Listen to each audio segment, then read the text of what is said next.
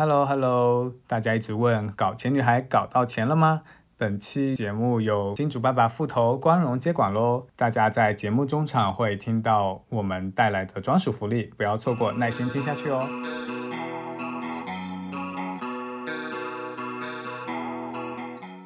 我人生中最辛苦的一个阶段应该是高考吧，但是没想到上班比高考还苦，因为我是应届生就进字节了嘛。我按照你的思路，我再做一个茶品牌不就行了吗？这其实就是新创业最大的问题，就是它的壁垒不是很高。像我这样的一个人的公司，非常重要，就是你首先要做一个你喜欢的东西，因为这个东西如果是你喜欢的话，它就算卖的不好，你也有自己所坚定的东西。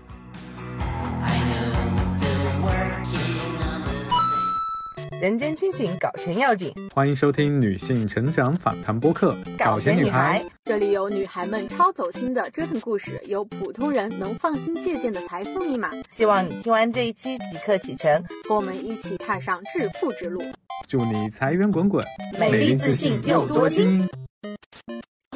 Hello，欢迎收听《搞钱女孩》。今天呢是邀请了一位我在极客上认识的老朋友，叫牙刷味。采访他的原因是，我觉得他现在就不用上班，然后呢，一个人赚到的钱比之前在大厂的收入高了大概有一倍吧。呃，在二零二零年辞职创办了自己的袋泡茶品牌山茶子。那现在其实山茶子每个月能够给他带来大概有一万的收入，然后另外他其实还有两份收入的来源，加起来也挺不错的。那具体的情况呢，可以请他来自我介绍一下。有请牙刷味。Hello，大家好，我是牙刷味。我之前在北京的字节跳动工作了两年不到，然后回杭州，因为压力太大而选择回杭州的互联网公司工作。结果发现互联网公司好像都差不多，并不会有大厂和小厂的区分。所以最终我现在选择了创业。然后我有一个代泡茶品牌叫山茶子 Hill Tea，现在也在做呃小红书博主。现在创立了这个品牌已经三年了嘛，品牌已经进入了稳定期，就是它的固定的销售额，就是那些，就是我能带给这个品牌的，也就只能做到这么多了。所以我后面的时间精力就会空出来。今年四月份刚开始做的小红书，然后现在也有快一点八万的粉丝，通过小红书接单，也有一部分的收入，差不多就是我现在的粉丝量。如果我勤快一点的话，就是比如说一个星期能更新三到四条的话，我一个月光小红书的接单收入可以在呃一万左右。还有一个就是我最近刚在朋友的推荐下接了一个小的私活，就是帮一个大一的品牌做小红书运营。这就是我现在的收入结构，就是这三个部分。从大厂离职的时候，工资才一万五，所以现在算下来，其实你已经是呃月入三万左右，已经是当时的就是翻倍了。用了三年的时间，因为很多年轻人现在也在探索自己的那种职业模式嘛，或者说生活的模式。越来越多人不想上班，但是又觉得说不上班的话收入不稳定，就会有一种担心。那我觉得牙刷味是一个很好的一个案例，给大家信心，说一个人也能够有很多的可能性。啊，既能够满足自己的这种兴趣爱好，发挥你的技能，然后同时呢，收入其实也也还挺可观的。啊，那我就想问说，就回到二零二零年，当时决定要从大厂离职的那个决定性的瞬间是什么？非常简单，我觉得可能跟很多大厂离职的人的原因都差不多。一个是实在太累了，就是累到觉得钱已经没那么重要了，就是我想要自己的生活。我当时的想法非常简单，就是。就算我去当流浪汉，我去乞讨，我也不想再上这份班了，就是累到这种程度。主要是那个大厂工作的累，不仅是说身体上的累，不是说你早上十十一点或者十点坐班做到晚上十点十一点的那种身体上的累，其实更多的是你心理上的累，感觉我需要二十四小时都在线。印象比较深刻的是，当时我们在搞那个头条创作者大会的一个分会场。当时我们的领导对我们的要求就是晚上两点前飞书消息都必须要及时回复，就是相当于我完全松懈下来是晚上两点后。是因为你当时做的是运营的工作嘛？那运营可能就是要就一直在线 stand by 这样子。对，是的，因为我有很多同事，他们也觉得这样的呃模式比较辛苦，但是他们比我的呃忍耐时间会更长一点。像我的话，就是两年不到就离职了，因为大厂无论是它的光环，还是它的除了工资以外的内部待遇都非常的完善嘛。因因为工资每个人都不一样，所以就先暂时不提。就是很多人都觉得挺好的，为什么要离职？就是还是再坚持一下吧。我主要会想要较快离职的原因，是因为我是艺术生。我高考的话，也就是画画和文化课，就是我没有一段非常非常辛苦的时间。我觉得当时我的想法是，我人生中最辛苦的一个阶段应该是高考吧。但是没想到上班比高考还苦，因为我是应届生就进字节了嘛。那你的这个创业计划是什么时候开始酝酿的？还是说直接辞职就开干？还是？在辞职之前，你有计划一段时间？呃，创业前的那段工作经历是在杭州的一个文玩公司，然后正好那会儿公司内部的组织架构有变化，就是我就处于一个很闲，但是又知道自己可能要被裁了，或者是我们部门可能要没有的状态。反正闲着也是闲着，就想说做点事情好了。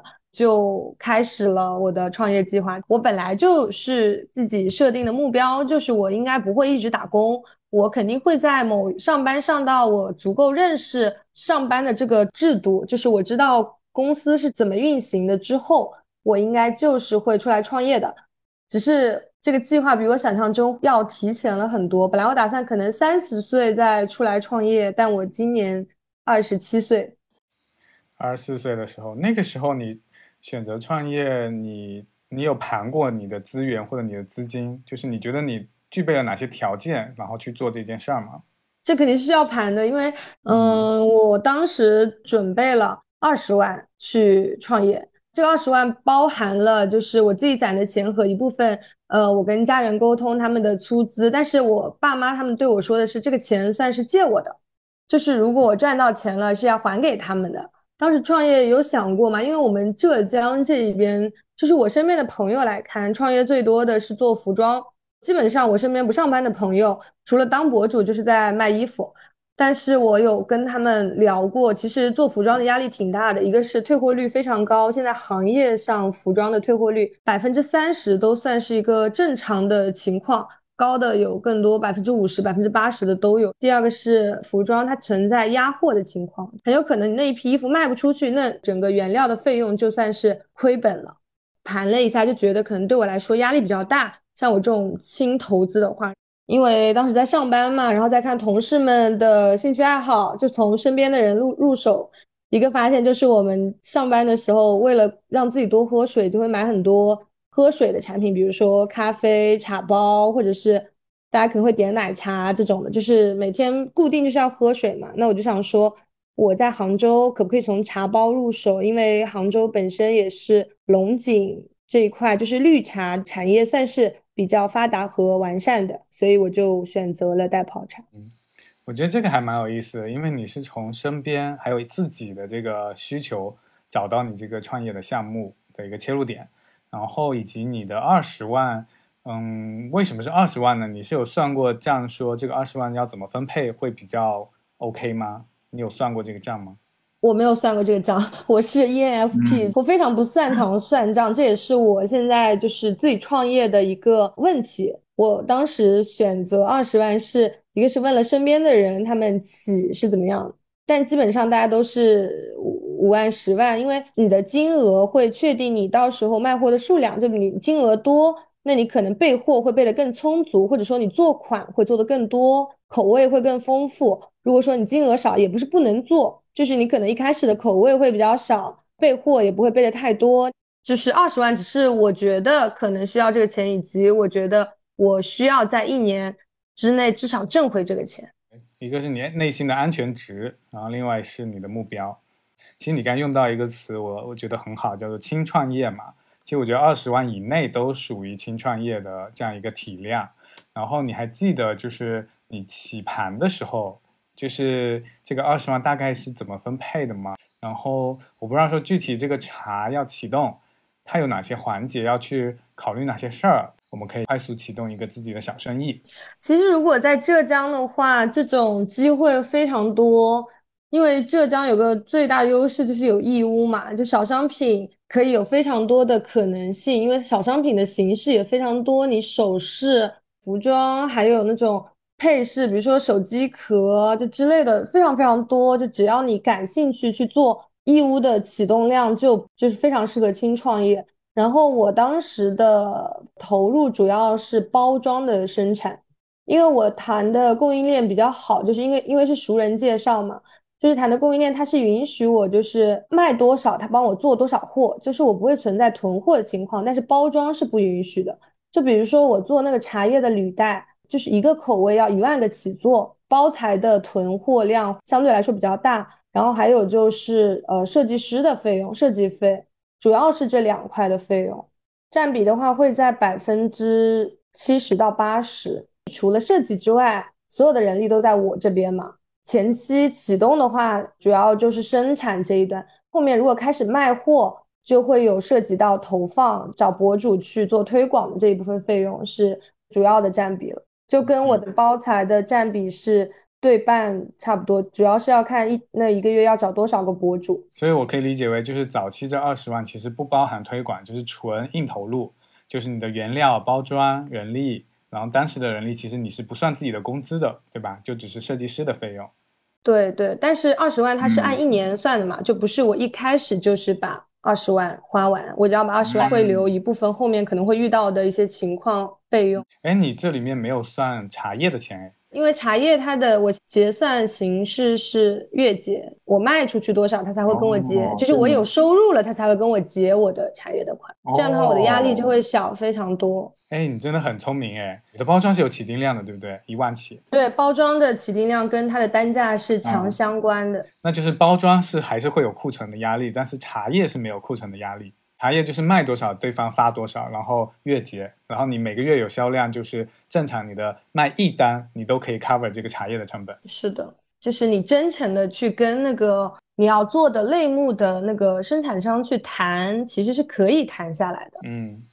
所以你当时是因为熟人介绍是吗？呃，朋友的亲戚。嗯，那我觉得也是因为有这层关系，所以可能他能够给你开个后门，这样的小批量的去发货。对，因为我理解中其实这样的厂家还是不太多的，因为嗯，会增加他的这个这个运营的成本嘛。所以我觉得你其实创业的时候还是挺聪明，你有盘算过就怎么样在你自己这边把风险和成本降到最低。我也需要说这一部分可能得是运气，因为这不完全是我能算到的。因为我刚开始尝试的时候是茶的话，呃，浙江有非常就很多，比如说像茶里，然后现在比较头部的一些茶品牌，他们都有一个固定的代工厂。像这种代工厂的话，我也有去聊过。像我这种小体量的话，是就是非常没有优势。小体量去选他们头部的代工厂的话，一个是我的茶的品质没有办法，基本上跟他们差不多，但是我的价格又下不来。后面我就改了嘛，改选这种小的体量的话，一个是你茶叶的品质是可以自己控的，就是你的定制化空间会更多，但是我的成本也没有算下来，但是至少有一方你占到了，就是你的原料成本更好了。不可能跟这种头部的品牌去比，你又要价格低，又要原料好，这非常难，因为你没有数量优势，所以你要至少占到一头的优势。嗯，所以当时找这个供应商，嗯，应该没有花太多时间，还是说你其实很费劲儿才找到的？我其实换了三四个供应商才确定了我现在的这个供应商。其实我并不需要去茶园实地考察，他给我寄茶的样，喝一下就知道了。但是如果它有茶园的话是更好的，因为它具有那个原产地背书，就这些是考虑到的部分，但是它并不是最主要的部分。我之前考虑比较多的是一个是它茶叶的品质，第二个是运输成本。就是茶叶对我来说很大的一个成本，就是比如说我之前第一家的代工厂是在安徽，它的那个茶叶的运输成本非常大，因为茶的那个体积比较大，因为我是盒装的。如果寄到我这边仓库发货的话，一个体积比较大，运输成本比较高，而且是盒子可能会折。如果说我我把仓库设在安徽的话，那我就需要在安徽设置更多的人力。这样的话，就是无论如何，如果它的产地比较离我比较远的话，我就是会多出一部分的费用。现在如果产地在杭州的话，就是前一到两年都是我自己发货的，所以这一部分的费用省下来。然后仓库也是我当时自己租的房子，就是跟我住是一起的。但我现在因为货源稳定了嘛，所以我现在是有固定的仓库和发货的人员了。但是前期其实非常需要就自己去管理这一部分东西，你后面才能说呃有自动化，就比如说有仓库帮你发货之后，你去怎么要求工人去。可以自己列出一个 SOP 给工人，这样的话会更方便，就是避免掉很多可能会出现的不好的环节。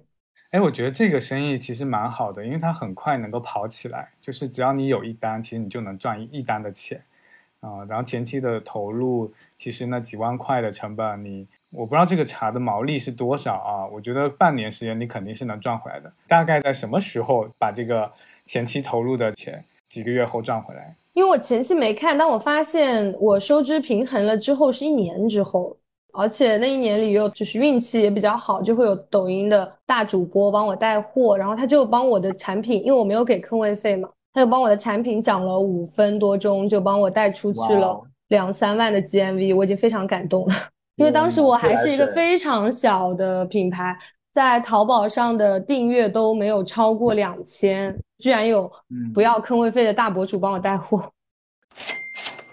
哎，那正好说到这个销售的部分了，所以我很好奇，其实对于很多嗯一个人创业的人来说，他没有信心的那个点就在于，我现在有产品了，甚至我的产品很好，但我怎么找到那个销售渠道？如果我不花高额的钱去，比如说买主播的坑位费，或者去投一些博主。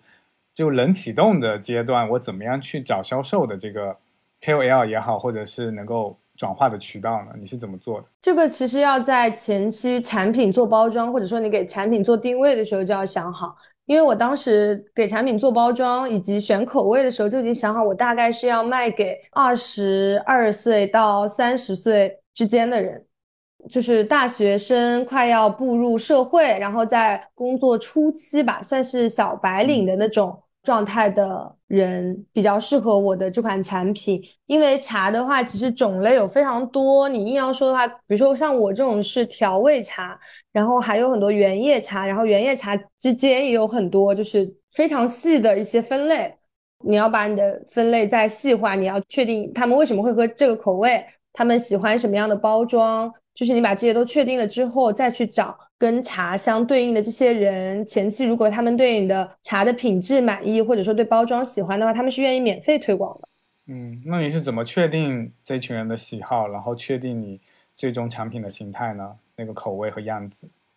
就是做市场调研嘛。比如说同类型的，我上海当时比较喜欢的一个品牌叫有乐岛。就是比如说在零食领域，我们对标的如果是有乐岛的话，那样的话他们的设计风格是怎么样的？因为我是查他们是像是零食或者是健康食品嘛，就是找零食的、咖啡的，就是跟你的不同类目的其他领域的产品，但是我们对标的是同类型的人群，他们是做什么样的设计风格，他们是做怎么样做产品、怎么样定价的，都可以参考。所以你其实没有直接去去。访问用户做什么一一对一的调研？没有，因为我觉得在你还没有产品的时候问用户是对我来说不会太有效。只有你出了这款产品，就比如说你出了五个样，你让他选三个喜欢的样，这样的选择对我来说是会更有效。除非你的样本量足够大，比如说样本量大到上万，它做出来的信息数据会是有效的。如果说小于一万的话，还是太个人了，每个人的偏好。但是我的个人经历并不足以支撑我去做这么大的用户调研。对，所以其实对于你来说，你讨巧的方式就是基于你自己生活的经验，你觉得啊，你和你身边的一些同事啊，你们需要什么样的茶？基于你之前的观察，然后另外就是你去做竞品的调研啊，更多是这种案例呀、文本上的一些资料，对吧？对，是的，是的，这其实是一个比较偷懒的方法。是是是，但我觉得其实。也不能说偷懒，没准儿这样子就是看起来比较偏感性、直觉的，反而能够切切中一些，呃，就是跟你很像的人。那我觉得中国的市场那么大，像你这样的呃同类型的消费者肯定有很多。然后你如果目标不是要做一个大品牌的话，小而美的品牌，其实这样子的体量、这样的细分的市场也够你生存了，对吧？对，是的。其实如果不是说。要做一个大公司的话，前期比如说像我这样的一个人的公司，非常重要就是你首先要做一个你喜欢的东西，因为这个东西如果是你喜欢的话，它就算卖的不好，你也有自己所坚定的东西。一旦如果你挑的是可能是市场数据好，但你个人觉得一般的话，到你这边来售卖的时候，你的售卖效果一般，你就会怀疑自己。是不是产品不好啊？那是不是应该换方向啊？但是因为我喜欢我自己的茶的口味，我也喜欢它的包装，所以我就会足够坚定的喜欢这样东西。如果你足够坚定的喜欢的话，你是有能力去感染别人的。哎，那听你这么说，我感觉你还蛮像现在很流行一个词叫主理人嘛。主理人品牌，我觉得跟那种大品牌它最大的区别就是很强调主理人的个性和他的喜好、他的品味。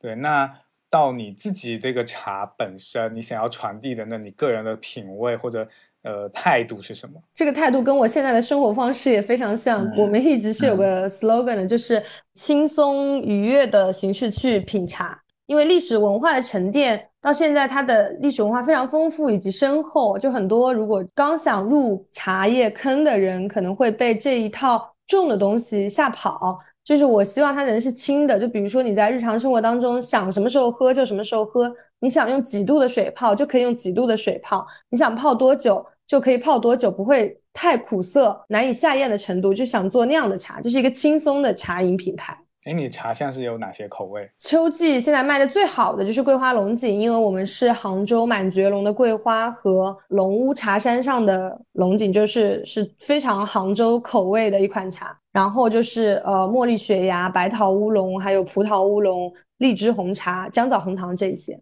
还有另外几个五个口味的冷泡茶。如果我现在报菜名，可能会有点多。是比我想象中口味多哎，我以为可能就是三到五款。应该是有十款。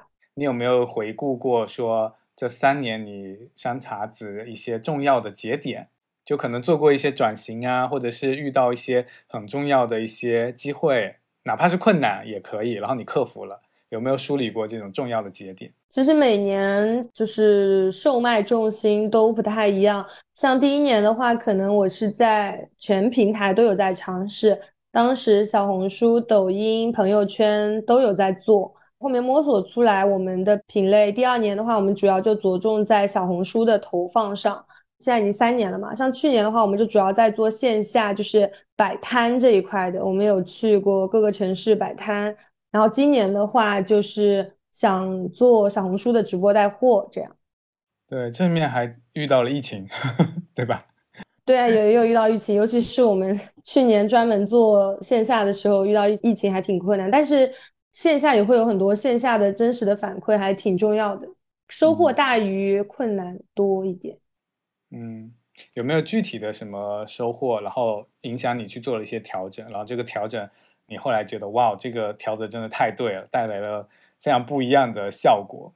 啊，有两个吧，一个是当时我们大的博主帮我们带货，是在抖音上卖的嘛，销售额就是我自己认为还可以，但是后面发现如果没有在抖音上有这种主播带货的话，我们的货非常难在抖音上卖。一个是因为我们的客单跟那种九块九十五袋，就是这种低客单的就卷不过这一类人，而且我们很难在抖音上找到我们较为精准的用用户或者说是买家。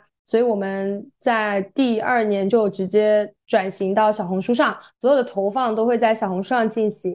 这一波的转型也给我们后面有强复购和就是比较稳定的就是销售额比较有帮助。去年的话就是在做线下嘛，就是我们之前去深圳，呃，杭州飞深圳，然后摆摊的话要带很多物料过去，其实挺辛苦的。但是樊姐那个市集在深圳。来的人挺多的，而且发现就是改变了我们对很多用户的看法，因为我们以为广东深圳那边的人他们会更喜欢高品质的茶叶的，就是比如说我们最好的茶其实是桂花龙井，因为我们用的所有的料都是最好的料。我以为这一款会在深圳售卖最好，但在线下售卖的实际反馈是大家更喜欢冷泡茶，因为冷泡茶的话，它对那个茶叶冷水泡出来的时间有限制，所以我们必须要把茶叶打碎。爱喝茶、爱品茶的人，他们是不能接受碎茶叶这件事情的。但是我们发现，结果深圳那边的来的客人会更多，会喜欢冷泡茶，因为他们就是每个地方会有每个地方偏爱的口味。这个事情对我来说还挺神奇，因为这个在我们线上的数据并看不太出来。线上数据就是那一款卖爆了，那一款在全国各地都卖爆，不会说他们喜欢这一款，他们喜欢那个味道，就这么明显的区分。欢迎来到搞钱女孩的福利分享时间。刚刚牙刷会提到一个人创业的状态，我非常有共鸣，因为我之前有自由职业三年嘛，除了时间管理、作息不规律以外。我那段时间的状况就是非常焦虑，也存在脱发的问题。在八月底的时候呢，我们第一次认识了达霏欣这个品牌，开始使用它的米诺地尔擦剂，现在两个月了，要来跟听友汇报反馈一下我本人使用的效果，真的长出头发了。我可以作证啊，因为距离上次在杭州听友会见到你呢，已经过了大概一个多月了。那这次又在深圳见到，我本来没注意，然后你让我一看，哎，这个发际线还真的有好多新的头发，是不是？是不是？我现在逢人就会炫耀，你看我的发际线。因为夏天的时候，我的脑门真的是非常光亮。在使用达霏欣两个月，已经快三个月了吧？大家可以明显的看到我额头上的碎发，已经不单单是小绒毛，而是接近差不多三厘米左右的碎发喽。就是上次听友会，然后你做造型，发型师还专门用定型喷雾给你整了一整，就是这个三厘米都已经可以到做发型的程度了。是的，真的感动到落泪，已经有头发可以需要被定型。所以说，坚持快三个月，效果真的非常明显。因为在此之前，每次我要出门见人化妆的时候，我都会非常有心机的用阴影或者发际线粉。现在终于不用啦，要给大家分享，就是我用的是粉色的女生款，百分之二浓度的，适合女生还有头皮比较敏感的朋友。另外还有一款呢是黑色的，是百分之五浓度，适合男生还有中重度脱发的朋友可以选择。因为大家的头发状态和皮肤敏感度不一样嘛，所以。达霏欣非常贴心的推出了两种浓度供大家选择，但是功效呢都是一样的，就是激活萎缩的毛囊，延长毛囊生长期，减少掉发，同时促进新发长出，稳固新生绒毛，让其变粗变长。我还发现女生款有一个功效，就是可以用于眉毛和美人尖生长，这个我居然才知道啊，因为我有一边眉毛断眉了，所以回头我也可以试试这个粉瓶的。所以下次见到你就变成蜡笔小新了吗？才百分之二浓度应该还好吧。不过，可能很多人第一次听说达霏欣这个品牌，我补充一下，达霏欣是国内首家上市的米诺地尔擦剂公司，有二十一年的品牌历史。核心成分米诺地尔是唯一经过美国 FDA 和中国 NMPA 双重认证的外用生发药品。达霏欣的产品呢，在全国有一千多家的公立医院也有覆盖，大品牌值得信赖。其实说实话，我身边也有朋友在用米诺地尔，但是也有一些人说没啥效果。我了解了一下，也和品牌专门确认了，发现是使用方法的问题。拿我自己这两个月举例啊，我真的是非常认真的按照使用说明在执行，一天两次，早晚各一次，每次喷六下，而且会注意要喷到发根，然后再用手指按摩几下，帮助吸收。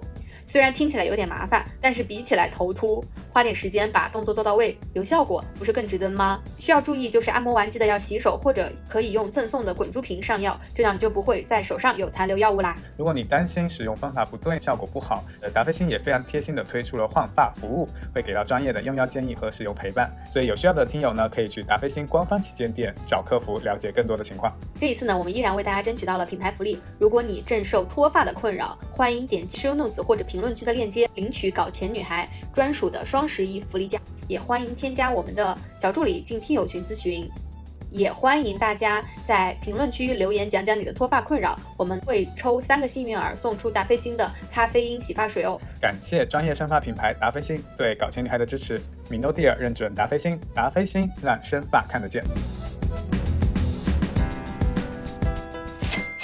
就是你说，如果没有博主在抖音带货，其实这个销量，呃，完全带不起来。所以你们转移了阵地去小红书带货。那小红书带货，你这边有什么？就是因为其实现在很多人小红书也在发力做电商嘛，然后很多人都说啊，接下来是呃，人人都可以做小红书的一个账号，人人都可以通过小红书变现。特别是小红书变现，可能也不一定完全靠粉丝量，有时候你。笔记爆了，它也能带销售，你可能粉丝也就几千。那我不知道说在小红书带货这一块，你有没有什么心得体会可以总结一下？我当时的设定是千粉到万粉，就是基本上我们是以置换为主。博主喜欢的话，就是送他们产品，然后根据博主的粉丝，然后他们可选的产品的数量也不一样。还会再选一些，就是比较带货，就是要分层，就是小红书投放要根据你自己品牌的呃预算去分层。比如说，你们计划第一个阶段是让你们的标签搜索，就是比如说有人在小红书搜山茶籽。它能够收出来足够多的量，这是第一阶段的目标，还是目标就是出爆文？它出爆文的话，就是在正文里面不提到你们的品牌也没有关系，你们只要在评论里面提到就可以。但是这样的情况会让你的内容没有办法沉淀，他们收山茶籽的时候是出现不了这篇爆文的。这是会跟你每个阶段的目标有关，然后就是找不同类型的博主，因为有的博主的话虽然愿意置换，但他们可能不愿意在正文内提到你的品牌信息。所以你当时第一阶段是以铺量为主。对，第一个阶段先让别人知道山茶籽这个品牌，他们去淘宝上购买的时候，那因为那会儿三年前小红书的电商可能还没有现在这么发达，大家可能在淘宝上看上一样东西，会来小红书上搜这个东西的评价，真实评价。然后我想说，嗯，大家都还不了解这个品牌，就先让他们先了解这个品牌就可以。嗯，先种草。那现在小红书这边转化来的销售比例大概占比是多少？到现在为止的占比都是百分之八十，百分之二十应该就是复购了。哇哦！我基本上的流量都靠小红书，谢谢小红书。是。哎，那因为我看到你其实自己也开始做个人的账号，但我发现你的账号很少去带自己的品牌，反而是在带更多别的品牌开箱啊什么的，所以这个是怎么考虑的呢？因为你想要做收入的这个多元嘛，就是广告收入。呃，一个是因为就是恰好这些品牌也来找我了，当时并没有固定的想说，因为我这个账号我想说是做一个视频记录的，也不是专门做我的品牌的带货账号。就是做视频记录的同时，就是有其他品牌来找我了，那我觉得报价 OK，我就会接，接了之后就没有空拍我的茶叶，就是以这样的循环。其实刚开始的时候并没有太大的规划，就是说我就是要通过我的账号把我的茶叶带火。我当时的想法就是先把我自己搞火再说，搞火了带啥都行。对，搞火了就是有流量了之后，就是想干什么都可以。嗯。那现在确实一万八的粉丝，然后每个月大概广告收入有一万左右，我觉得这个转化率是很高了。嗯，因为我觉得很多人。两三万可能都没有你广告收入多。推荐大家不要做穿搭博主，先做 vlog 博主。因为我了解到的小红书的类目里面，就是因为很多朋友也做穿搭博主嘛，而且也有别的服装品牌有找过我。服装品牌就是给钱较少的，穿搭博主的话其实还挺辛苦的。虽然大家可能觉得一开始入门的话，尤其是女生，可能穿搭会是一个非常好入门的形式。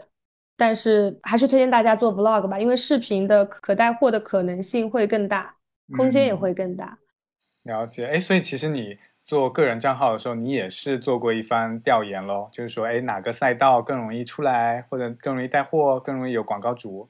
有啊，我在持续的，就是虽然我是今年四月份才开始出了一篇爆文之后暴涨了一波粉丝，但是在四月份之前，我从没停止 在小红书上当网红这件事情。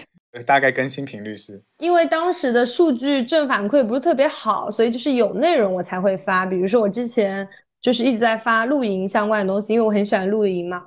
就是数据一般性，就有出过几篇爆文，但是它不涨粉。然后当时总结出来的规律就是，一定要做够垂的，或者说是偏养成类的，大家才会关注你。因为你内容有帮助，并不代表他喜欢你，他只觉得你的内容对他有用。但是你这个人，他对你没没感觉，因为我现在翻看你的账号，你现在统一的标题、视频的封面哈，都会写九六年女生不上班，然后后面怎么怎么样，然后就是那个后面跟的是你那条的信息，我就觉得还蛮有意思的，就是你强化自己的一个标签，就是九六年不上班。因为我的四月份的第一条报文就是类似的标题，就是延续了原来的路线，就比如说这个标题后面数据不好了，我可能会再换一下。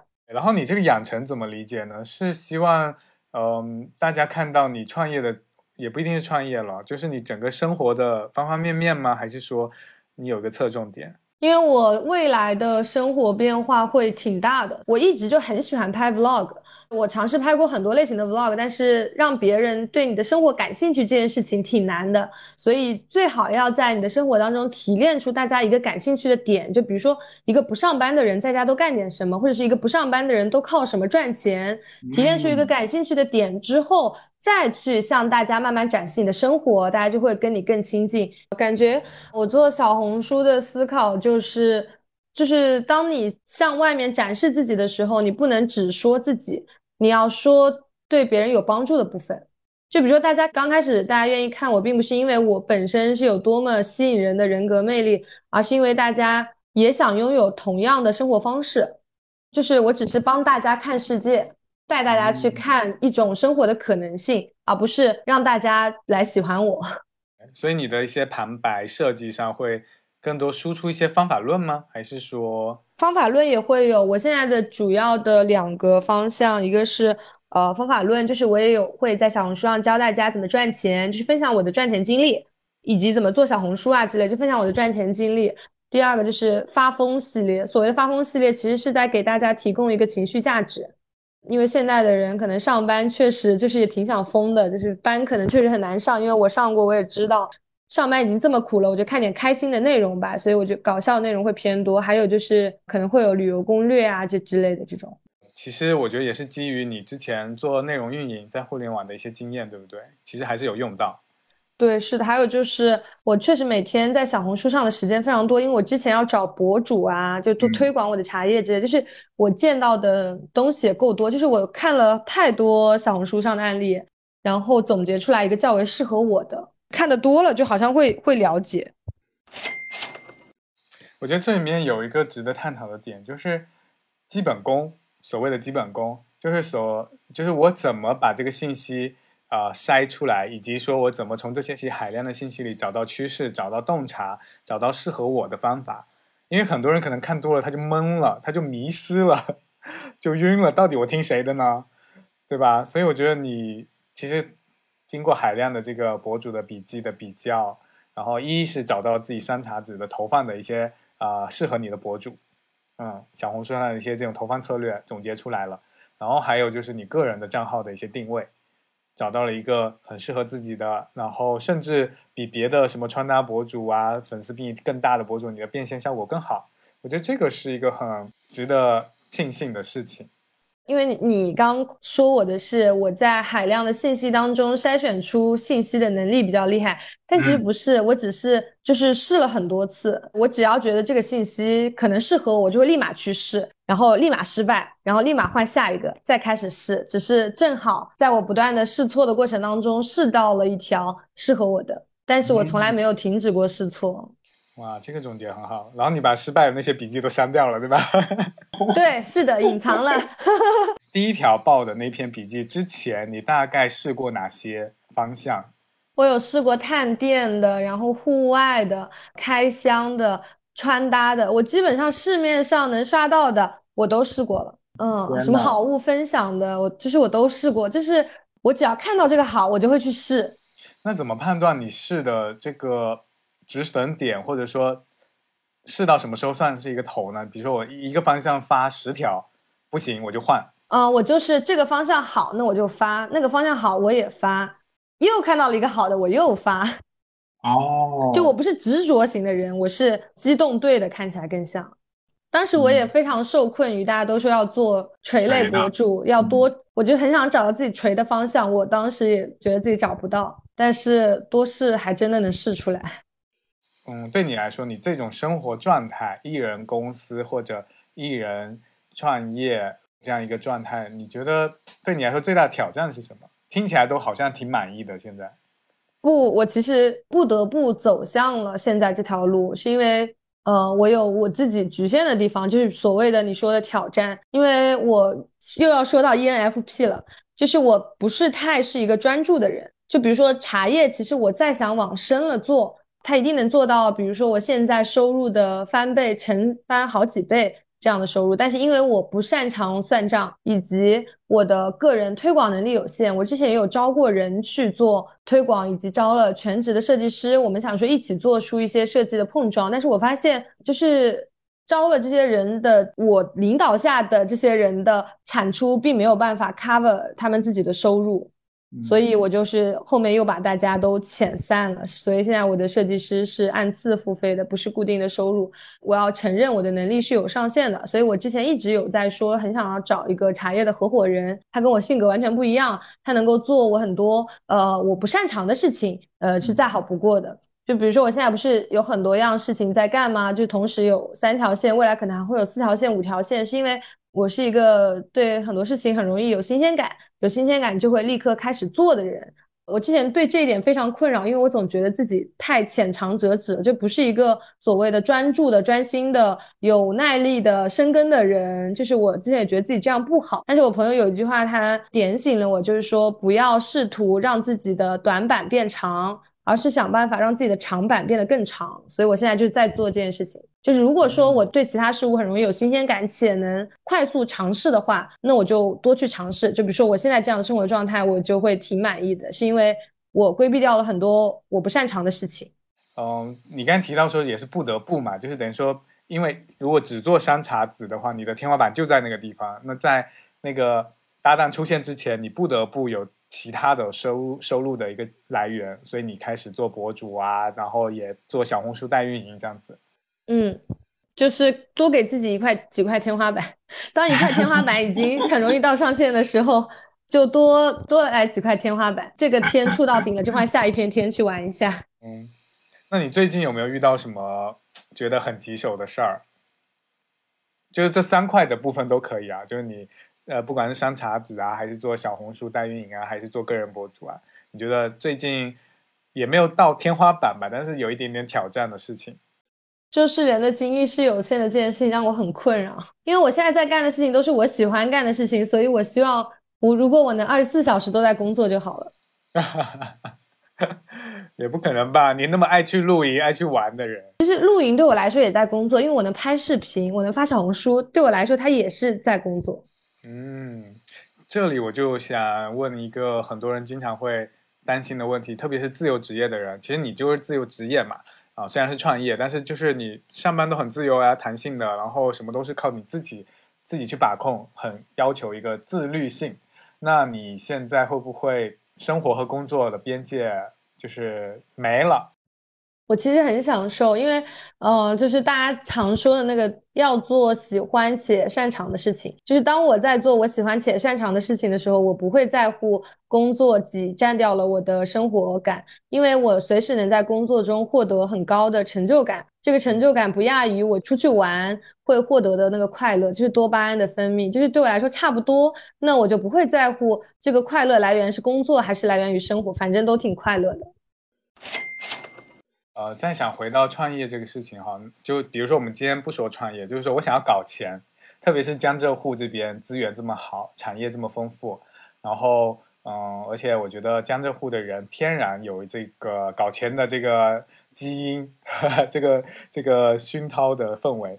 那如果说我们嗯很多女生想要在一边工作的时候选一个轻创业的项目。呃，你会有什么建议？比如说，除了茶叶代泡茶这个东西，还有没有你之前做前期调研的时候发现，哎，有些东西也挺值得搞的？或者说，你觉得选轻创业的项目要注意哪些事情？轻创业的项目，它的好处就在于它够轻，但是它也有一个坏处，就是我可以把我的茶的东西说的那么细。其实我说完之后，很多人就会觉得。哎，那茶挺不错的，我按照你的思路，我再做一个茶品牌不就行了吗？这其实就是轻创业最大的问题，就是它的壁垒不是很高，这是大家要去做轻创业都要考虑到的问题。如果说一个事情是这么简单可以做到的，那么就意味着很多人都会去做，就都去做，意味着竞争会非常的大。竞争大的话，那竞争里面就会。不免会有恶性竞争，就大家可能会开始卷价格，开始卷包装，开始卷博主，就这个是大家可以接受的吗？感觉如果说大家想要创业，最好还是去选一个，就是能让这个东西形成一定的差异化或者是壁垒的，不然的话，你就要去承受它竞争压力会很大这件事情。就比如说我现在就必须得承受茶叶的竞争压力，其实是很大这件事情。那你的壁垒是啥呢？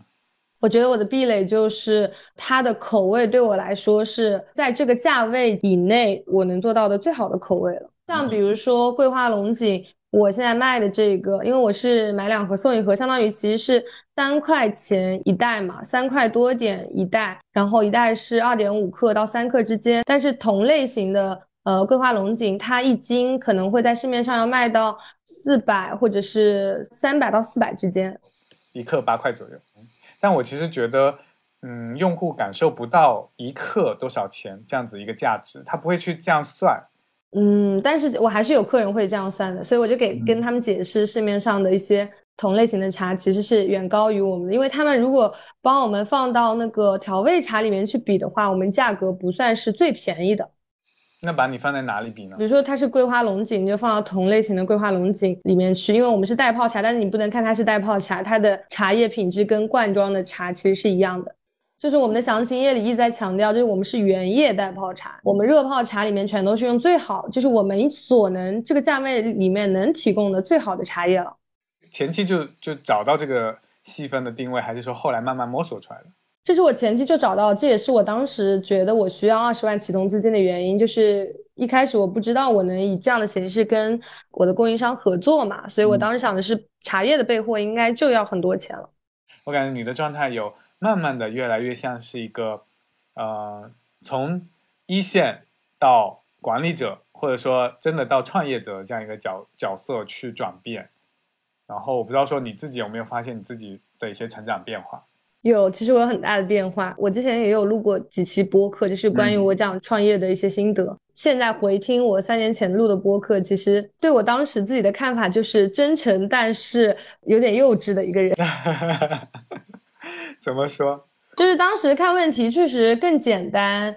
我对自己的发言比较记得比较准确的，就是我当时说我参加了那种就是很多品牌小饭桌，就是一些付费的线下活动的时候，当时有遇到一些大佬嘛，然后那些大佬他们一见面就会问我一些我当时非常反感的互联网问题，比如说你这个茶的壁垒是什么啊，差异化是什么啊，我当时特别反感，我觉得这些人。怎么回事？我一个新品牌，为什么要问我这么难的问题？我的启动资金才这么一点，我怎么可能什么都做到？当时就是非常的，就是觉得生气，然后觉得他们荒谬。当时就觉得他们在用一些互联网套话在跟我对话，他们并没有在跟我真诚的对话。结果发现三年之后的我确实遇到了这样的问题，这样的问题也成为了我的天花板。还好我是三年后来采访你，因为我刚才也问了这个问题。对，我现在深刻的意识到了这个问题的就是重要性，所以就回到刚刚的问题，我们又走偏了，就是是是是轻创业这个，我觉得现在最好的新创业是大家都去做小红书吧，都去做自媒体。如果你擅长做抖音，那也可以，那才是真正的新创业。如果有一篇文章爆了，那你就按照这个形式复制下去，你的人设就是你本人将会成为这个东西的壁垒，这是非常好的事情，而不用再想这个产品的壁垒是什么啦。这是感觉这个时代真的是要做超级 IP，就是你的 IP 一旦起来了，你想卖什么都可以卖。嗯，你刚才那句话很好，你本人就是最大的壁垒，只要你活出自己的个性，活出你自己的独一无二的价值。对，是的。还有一种情况就是，因为我我也有听搞钱女孩啊，就是基本上有空的话，我每期都会听。根据大家之前的建议，就是去要么就抓你抓到了风口，就比如说我有听那个黄小刀的那一期，嗯像他这种情况，就是他快速抓到了风口。当你发现这件事情还不错的时候，就立马开始做，就不要先去想，哎，这个事情我能不能做啊？怎么做啊？就是先做起来。也可能做不起来。大概率会做不起来，没有人能一试就成功嘛？那真是财神爷喂饭喂到了嘴边。哎，那你现在对搞钱这个事情有什么认知的一些变化吗？现在有一个跟我之前就是录其他播客是有个很新的变化，就是就是在大厂那会儿总觉得赚钱，就比如说我现在我当时选择带泡茶这个行业，是因为我觉得它至少是一个，比如说无论是设计上还是我的选品上，都是一个有逼格的事情。对外我也可以说我是主理人，我是创业人，就是还蛮有逼格的。说起来，但是我做小红书，它其实完全颠覆了我这件事情。就是搞钱，就是有钱在的地方，你就是无论是以跪着的，还是站着的，还是蹲着的，就是你要先去赚这个钱，不要去想说你要以什么样的姿势更优美的赚到这个钱，而是有钱就立马去赚，无论怎么样，先赚到这笔钱再说。速度更重要，拿到结果更重要。对，拿到结果更重要。因为比如现在看我的小红书账号，它更多的是更接地气，或者是标题党的这这种的。这种标题放在三年前我是嗤之以鼻的，但我现在还是会用，是因为流量来的时候，说明老天爷已经在给你喂饭了。他给你喂饭的时候，你就不要想说我怎么样吃这口饭吃得漂亮，而是先咽下去再说。就是脱下孔乙己的长衫了啊！对。那你怎么理解“搞钱女孩”这个标签？搞钱女孩这个标签就是我觉得很好啊，就是字面意义，而且因为我是那种有的时候也还蛮相信吸引力法则的嘛。如果我老是说我是搞钱女孩，我总觉得我坚定的认为我是在搞钱这个状态里的，那么我一定会搞到钱的，这是挺好的一个标签。嗯，一种自我暗示哈。对，自我暗示，我爱钱，钱爱我，钱从四面八方来。你从小就就发现你有这种商业头脑吗？其实没有，你也搞艺术的，之前学艺术的。但是我其实从小就有，因为我觉得是家里人的培养。因为我很小，可能小学还六年级还是初一，我妈就会让我去街头卖气球，五毛钱一个，也并不是为了赚钱，她就是为了让我去体验赚钱的过程。所以其实对你来说，你从来没有那个孔乙己的长衫，你小学就已经脱掉了。对我，我其实不太有，但反而让我穿上孔乙己长衫的是去大厂，就是我脱掉过一段时间，但是我现在又穿上了，穿上之后又得重新再来脱。当时被那些标签围绕的时候，其实感觉还挺不错的，觉得自己变成了好像很厉害的人，但其实应届生一个月工资也才八千块，但是不知道为什么会有一种觉得自己还挺厉害的错觉。当时又把孔乙己的长衫给穿上了。嗯，哎，那你的第一桶金是什么？我第一桶金是上班自己的期权吧。哎呀，我以为是之前卖什么赚到的。哦，那就是我大学的时候卖打底裤和耳饰，就是卖了挺多钱的吧，五六千。大学那会儿觉得还挺多钱，因为一个月就有五六千，因为我当时生活费才一千五，然后就买了一辆电瓶车，然后又去云南玩了一趟，应该有一万多，应该有，反正就挺多钱的。当时觉得蛮开心的，就觉得赚钱很好，赚什么钱对我来说不重要，赚钱很好，能把东西卖出去这件事情很好。所以那个一个月五六千是持续的吗？还是就赚了一波就收手了，就去玩了？嗯，持续的。但是后面因为开始上课什么的，就是后面大家都开始实习，我总觉得我这个打底裤的生意也不大可持续嘛。然后觉得大家开始实习了，那我也得找份工作嘛。然后我就去了字节跳动。我刚离职那会儿，我说到上班，我就是。痛骂，就是我绝对不会愿意承认上班对我有一点点好处。但是放眼至这三年来，我觉得上班对我的帮助还是很大的。就是我看问题的方式更系统和全面了，就我不再是一点一点看问题了。确实，而且你创业早期的这个市场调研，确实也用到了这个运营的一些经验嘛。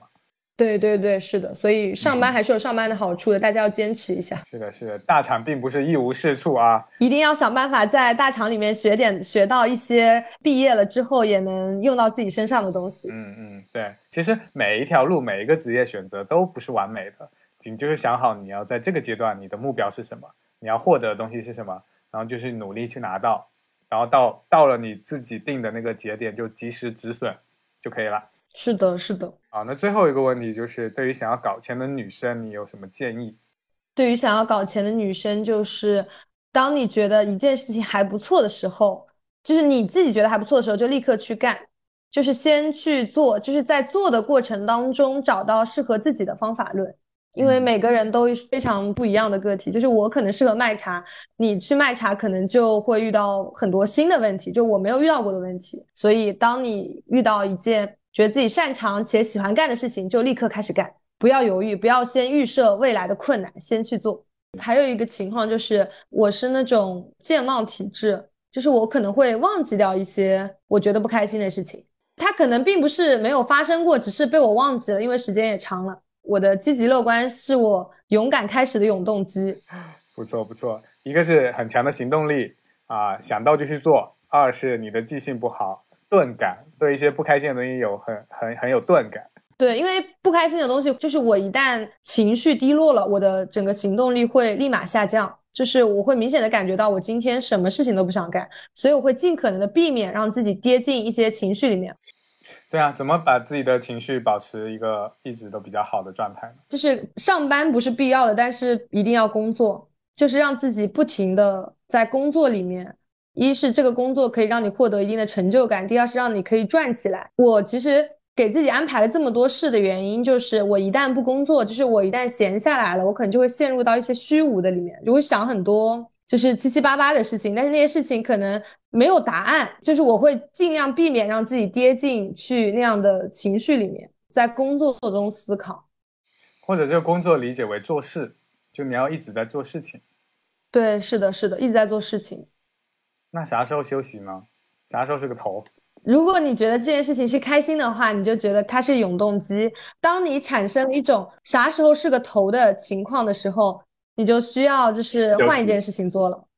好，哎，我最后补一个问题，就前面提到的一些呃洞察呀、梳理这种呃数据啊这些能力，我觉得这些都是需要锻炼的。你有没有一些日常自己平时保持自己这种操作的手感，或者是一线的这样一个手感，让自己不要手生？你有什么这种方法吗？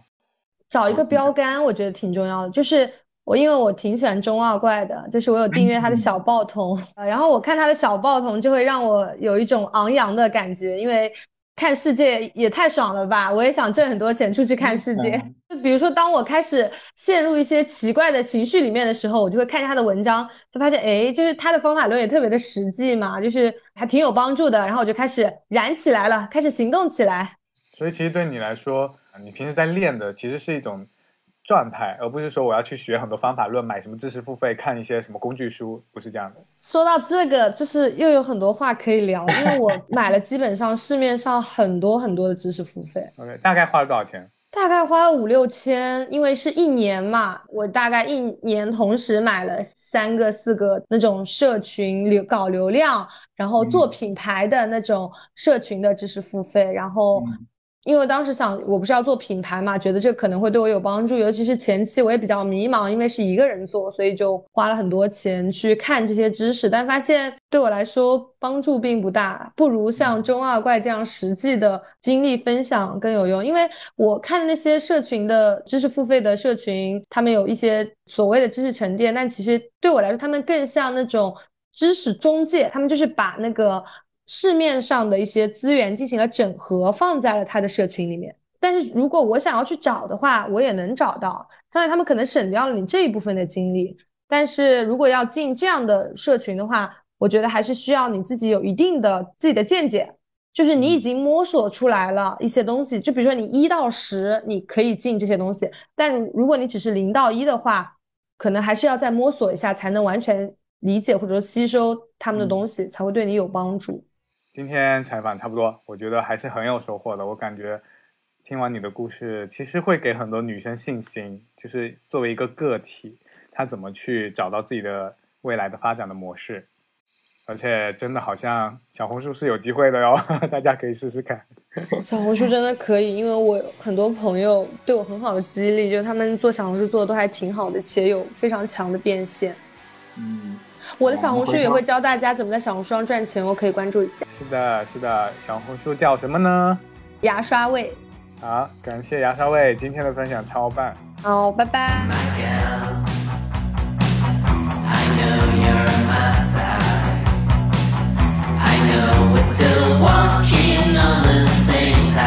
That I spill That I